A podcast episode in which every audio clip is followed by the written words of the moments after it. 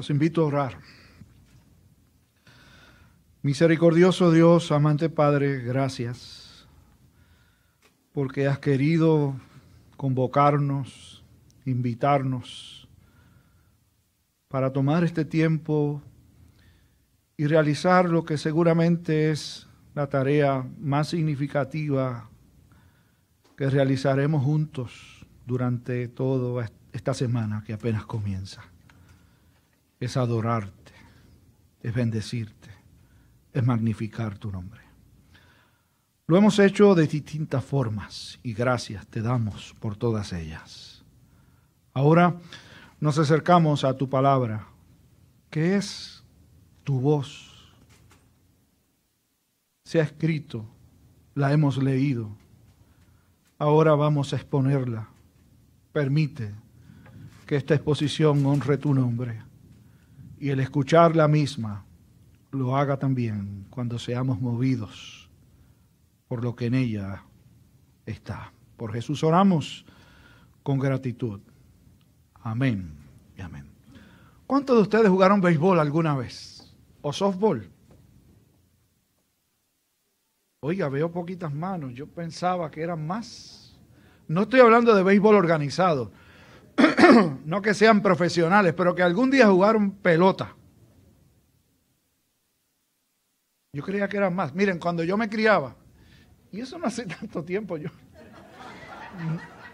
De verdad que estoy sorprendido. Cuando yo me criaba, en el lugar donde yo me crié, allá en, en Aguadilla, no teníamos, en el sitio donde vivíamos, no teníamos un parque de pelota, no había una cancha de baloncesto tampoco allí.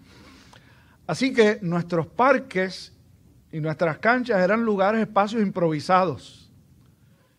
Y para una cancha de baloncesto era un poquito más fácil poner en un poste un, panel con un, con un canasto y jugábamos frente a la casa de cualquiera de nosotros. Pero en el caso de la pelota era más difícil porque ahí hace falta un poquito más de espacio. Así que antes de identificar nuestro mi primer parque de pelota, que fue un tosquero detrás de mi casa. Un tosquero es un lugar donde lo que hay es tosca nada más. Ese fue mi primer parque de pelota. Antes de que identificáramos ese, tosquero, nuestro parque de pelota era la calle. Nosotros jugábamos en la calle. Y yo recuerdo a mi mamá jugar con nosotros.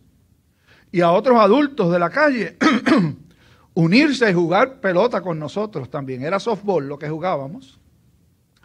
Así que yo pensaba, voy a tener que ocupar un poquito más de tiempo en la introducción que lo ordinario, que cuando dijera que he jugado pelota, casi todo el mundo levantara la mano y supiera por lo menos lo básico de un juego de pelota. Sepan que el béisbol es uno de los deportes más difíciles de ejecutar, sobre todo para el bateador. Es tan difícil que un 30% es excelente. En cualquier desempeño nuestro, un 30% sería fracaso total. Si alguien en un examen saca el 30%, olvídense, ustedes no llegan, no llegan ni a D raspando. En el béisbol, que es tan difícil, si usted de cada 10 turnos al bate logra batear efectivamente, de imparable, un sencillo, un doble, un triple o un cuadrangular, si lo hace de cada 10 veces 3, usted es buenísimo.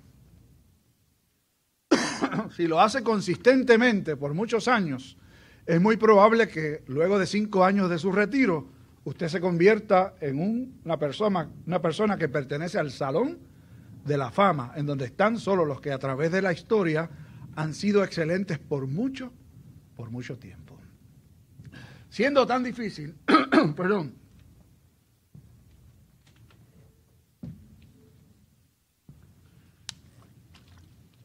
Cada vez que el bateador se para en la caja de bateo, tiene tres oportunidades para batear limpiamente. Cada vez que no batea bien es un strike. Al tercero se ponchó si no tocó la bola o si lo cantaron, ¿no? Y si batea por algún lugar y alguien la atrapa, se tiene que ir para la banca, ¿no? Cuando se llega al segundo strike, ya el pelotero se tiene que poner un poquito más cuidadoso. De hecho, ordinariamente, los peloteros cogen el bate a todo lo largo, es decir, sus manos llegan a la parte más inferior del bate. Cuando se tienen dos strikes, muchos peloteros agarran el bate un poco más corto porque intentan a todo, a todo propósito al menos tener contacto con la pelota para tratar de ponerla en juego y envasarse. Así que un segundo strike es un anuncio de que, como decía mi papá, huele a ponche. Cuando ya tenía dos strikes, decían, huele a ponche, es decir, el tercero está por ahí. ¿Por qué el segundo strike? Este capítulo 10 es una joya, bueno, como toda la escritura, pero es que cada vez que uno se adentra en algún pasaje de la escritura, vuelve a descubrir que la palabra del Señor sencillamente no tiene, no tiene paralelos. La palabra de Dios es la palabra de Dios. Y este capítulo en particular es una joya perfectamente construida por el Espíritu Santo a través de la pluma de Lucas. ¿Por qué digo esto y por qué creo que es importante ponerlo y por qué le pusimos por título a este pasaje segundo strike? Porque Jesús en la primera parte de este capítulo que ha enviado a seguidores suyos para cumplir con una misión y regresan, al regresar concluye Jesús diciendo lo siguiente, bienaventurados son los ojos que ven lo que ustedes han visto. Bienaventurados son los ojos que ven lo que ustedes han visto. ¿Y qué es lo que han visto estos 70 que el Señor envió? Han visto el cumplimiento de las promesas de Dios concretarse en la gestión que Jesús les envió a hacer. Es decir, ellos han ido en el nombre de Jesús a anunciar a Jesús y han visto el efecto que logra, no por ellos, sino por la obra del Espíritu Santo, predicar a Jesucristo, cuando vidas son transformadas. Y ellos vinieron contentísimos de haberse visto como instrumentos de Dios para que se concretara la misión de Jesús en cierta manera.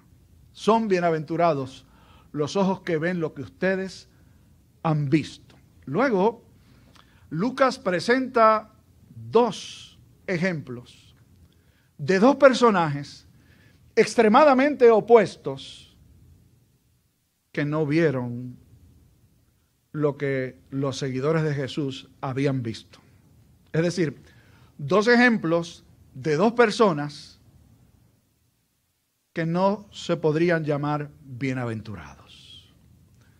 El primer strike fue el experto de la ley que procuró tentar a Jesús cuando fue a preguntarle qué tengo que hacer para conquistar el reino de los cielos. Y eso lo tocamos la semana pasada, ustedes lo conocen. Y Jesús le narra la historia o la parábola del buen samaritano, demostrando con ello cuán lejos estaba este maestro de la ley de entender el mensaje del Señor. Ese fue el primer strike. Termina, curiosamente, ese diálogo entre el experto de la ley y Jesús diciéndole, ve y haz tú lo mismo. Es decir, Ve y haz lo que has visto narrarse en esta parábola.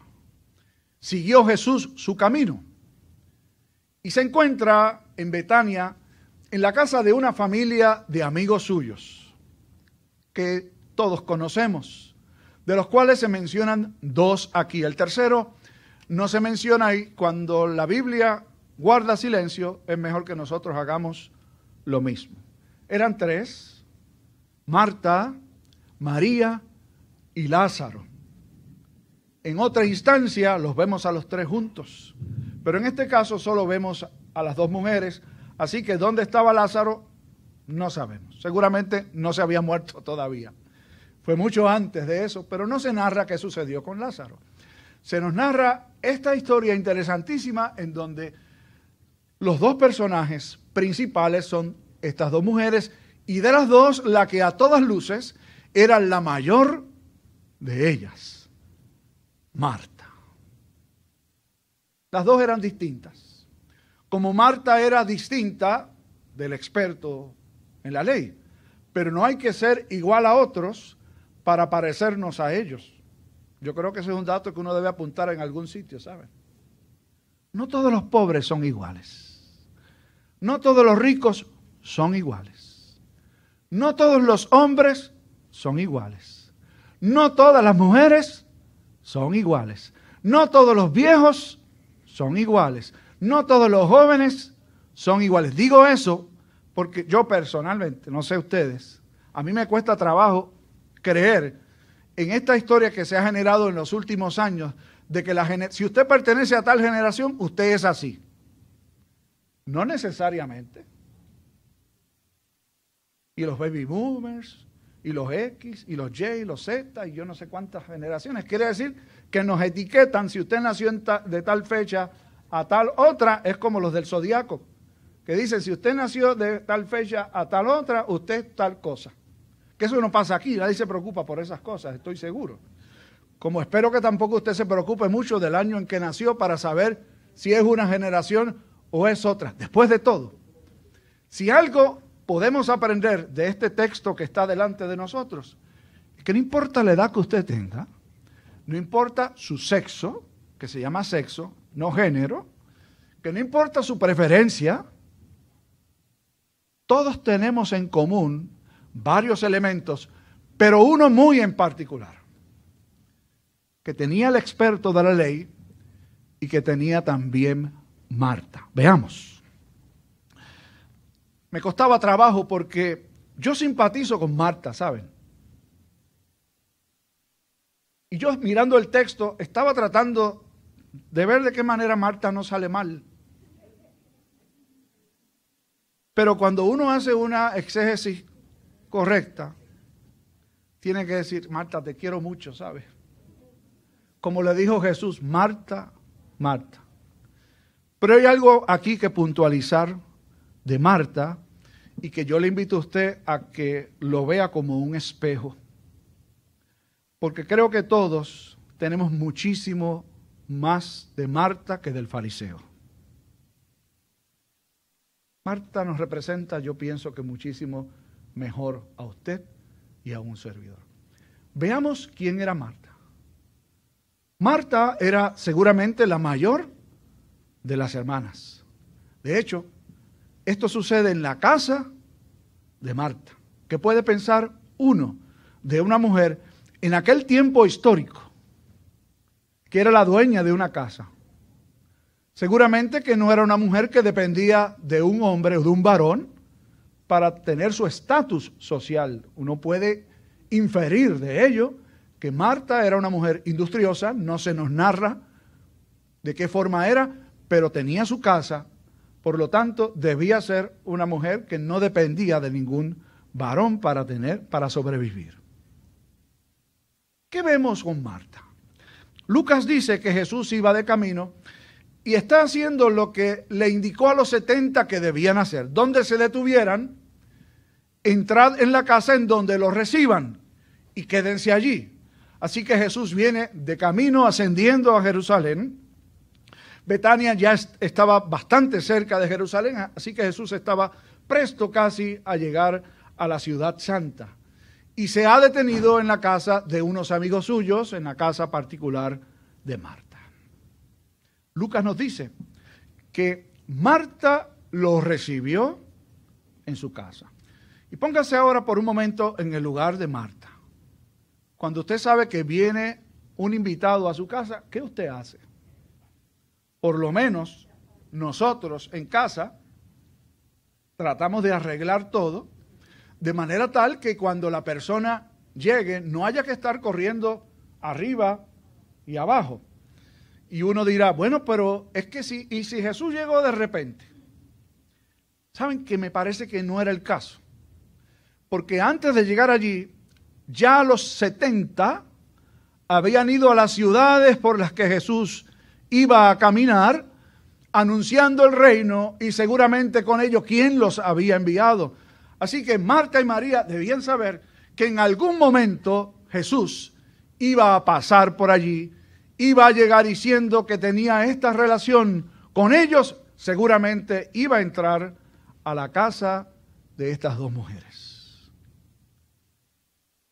Y Jesús entra y comienza a enseñar cuál era la costumbre de la época en términos de, de sexos.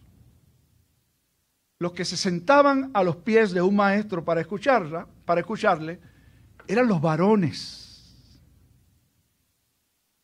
Las mujeres no lo hacían ordinariamente. ¿Qué hacían las mujeres? Servir, asegurarse de que todo estuviera en su lugar y que los invitados estuviesen bien atendidos. Lucas nos dice que María se sentó a los pies de Jesús para escucharlo. Es decir, María asume el rol de un discípulo. Y usted dirá, no estaba haciendo lo que se supone que hiciera. Vamos a corregirnos a nosotros mismos. Si lo que María estuvo haciendo hubiese sido incorrecto, ¿no creen ustedes que Jesús le hubiera dicho, María, este no es tu lugar, levántate, aquí no es? No lo hizo. Marta, Lucas la describe muy atareada. En otro lugar dice muy afanada en sus quehaceres. Y yo me imagino que habrá algunas muchachas aquí que estarán, pero eso es lo que Marta tenía que hacer. Y de hecho eso es lo que yo hubiera hecho. Correr para aquí, correr para allá y asegurarme de que todo esté, como decimos acá, set. Marta estaba haciendo lo correcto. Estaba sirviendo al Señor. Veamos si era cierto o no. Llegó el punto en que Marta reacciona y su reacción no fue de buenos amigos.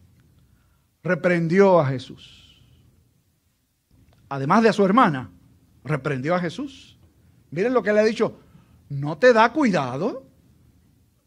O sea, ¿no te has dado cuenta o no te preocupas tú de que mi hermana esté ahí a los pies tuyos y me deje a mí servir sola? Es como si dijera, tú no me has visto a mí aquí, faja. Y no te has dado cuenta. Y ni siquiera le has dicho a mi hermana, mira, dale una manita a Marta. ¿No es eso, o no sería eso, lo justo, lo esperado? No actuó como debía ser. Veamos lo que dijo Jesús, que fue lo que a mí me derrumbó cuando yo estaba tratando de servirle abogado de Marta mientras estudiaba el texto. Marta, Marta. Cada vez que en la escritura se utiliza el mismo nombre dos veces, puede implicar dos cosas. O una reprensión dura, o un lamento. Póngalo usted como quiera ponerlo ahora. O estaba reprendiendo duramente a Marta, o se estaba lamentando profundamente por la reacción de Marta. Yo prefiero la segunda. De nuevo, tratando de justificar un poco a Marta. Afanada y turbada estás con muchas cosas. Pero María ha escogido la mejor, la cual no le será quitada. Es decir, lo que tú estás haciendo o las cosas que están estás haciendo esencialmente no son malas, pero demuestra esencialmente un gran problema contigo y es que no has logrado poner en el orden de prioridades lo que hay que poner prioritariamente. Miren, yo no sé cuántos de ustedes alguna vez han escuchado decir, yo trabajo y trabajo y trabajo porque yo quiero prepararme para el futuro. Yo una vez escuché a uno, no está aquí, así que no lo busquen. Escuché a un señor decir, pastor, usted no me ve en la iglesia, pero es que yo estoy trabajando horas extras y días extras para poder retirarme temprano. Cuando yo me retire le voy a poder dedicar tiempo a la iglesia. ¿Saben que se retiró y no lo he visto mucho por ahí? Qué fácilmente nosotros negociamos con nosotros porque con Dios no se negocia, ¿saben? Cuando uno se pone a negociar con Dios, siempre sale perdiendo. Por eso no negocie con Dios. Coloque las cosas en el orden que corresponde. Y el orden que corresponde no es el que nosotros nos imaginamos que debe ser. Porque nosotros cambiamos y ponemos los muñequitos siempre a favor de nosotros. Mira, si yo hago esto y después aquello. si yo me consigo un novio o una novia, ¿verdad? Primero que me guste, entonces después lo llevo a la iglesia. ¿Saben que ese no es el orden de Dios? ¿Saben que ese no es el correcto? Si yo acepto este trabajo, que paga bien, me pone a trabajar los domingos, después con el tiempo, yo convenzo al jefe para cambiar de horario. ¿Saben qué pasa casi siempre? Que no cambia el horario. Y si se ofreciera la oportunidad de cambiarlo, uno le cogió el gusto. Y cambió las costumbres y cambió los buenos hábitos. Usted y yo podemos involucrarnos en muchas cosas. Una solo es necesaria. Y si al fariseo Jesús le dijo, vete y haz, a Marta en esencia le está diciendo, aguántate y siéntate. Y escúchame. No se lo dice así, pero utilizando el ejemplo de su hermana, le está diciendo, cuando dice que es la mejor parte, esencialmente le está transmitiendo eso. Pon en prioridad lo que es realmente prioritario. Y lo realmente prioritario es que Dios sea primero en tu vida. Y uno suele decir, pero entonces, ¿y aquello? ¿Y lo otro? ¿Qué va a pasar? Miren, como si Dios no supiera. A veces uno piensa que Dios es como nosotros, que anda improvisando. Como nosotros, usted se dio cuenta que estábamos improvisando un poco, porque en el programa unas cosas aparecieron en otro sitio, ¿no? Las cuadramos, Dios no es así. Dios no tiene plan B, Él tiene plan que es. Y Jesús mismo dijo, busquen primero el reino de Dios y su justicia, y todas estas cosas os serán añadidas. María no había comido, pero escogió el mejor plato.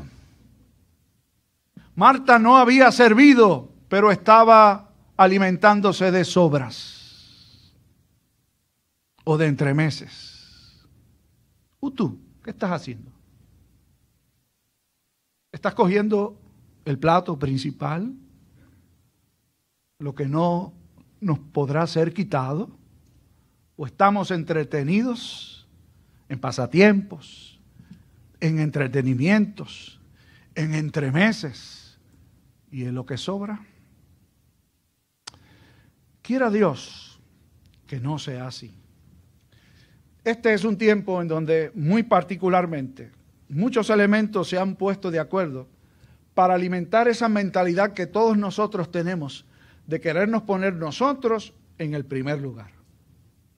Miren, este aparato que, casi todo el mundo tiene uno. Puede ser bien usado, pero si no es usado con discreción, se puede convertir, o se convierte porque está diseñado para eso, en una trampa. Para los que usan esto, ¿verdad? Si usted no lo usa mucho, úselo para lo que es mejor. No se ponga a buscar demasiado. Porque si usted se pone a investigar mucho, por ejemplo, Usted dice, déjame buscar aquí, si es fanático del béisbol, para no poner nada con que alguien se pueda sentir muy perdido. Dice, ok, Santurce contra Ponce. Usted le van a aparecer juegos de Santurce contra Ponce allí. Y esto está preparado para que si usted mandó a buscar algo o a pedir algo, le va a seguir ofreciendo aunque usted no lo busque. Ayer yo estaba en una conferencia en donde escuché muchas cosas que me chocaron. Una de las que escuché, que no pasa aquí, gracias a Dios, pero decía el conferenciante que el 75% de la gente de la iglesia ve pornografía en las redes. 75%. ¿Saben cómo es eso? Si pasa con lo del juego de pelota, es que a alguien le apareció algo curioso, medio, medio kinky, ¿verdad? De un color como que no es el... Y se entretuvo mirándolo y estuvo allí un minuto o dos. Le empiezan a aparecer de esas cosas solitas, ¿saben? Entonces, como usted, si no tiene buena discreción, dice, pues vamos a verlos y total, yo no le estoy haciendo daño a nadie. Y usted piensa que si me satisface, si me gusta, si me va bien, debe estar bien. No, Señor, usted fue diseñado no para vivir para usted, sino para vivir para Dios. La mesa del Señor nos recuerda, entre tantas cosas, eso que Él se entregó por ti y por mí, para que dejemos de vivir para nosotros y comencemos a vivir para Él. Hoy le invito a acercarse a la mesa con conciencia clara, no buscar lo nuestro, sino buscar lo del Señor primero, que así nos ayude Él. Oramos. Padre, perdónanos por seguir la corriente interior, ni siquiera la de afuera, la nuestra, que busca autocomplacerse, satisfacerse a sí mismo, convirtiéndonos en el centro de atención en nuestro propio Dios. Perdónanos. Y ayúdanos a invertir el orden de nuestras prioridades y colocar lo que es tuyo, lo que te honra a ti, lo que nos edifica y emplear nuestro tiempo y energía en esas cosas. Y con tu ayuda, abandonar nuestra mentalidad egocéntrica, que es un pecado contra ti. Alimentanos espiritualmente con la mesa y concédenos valor para honrarte a ti, primero que todo. En el nombre de Jesús te lo suplicamos. Amén.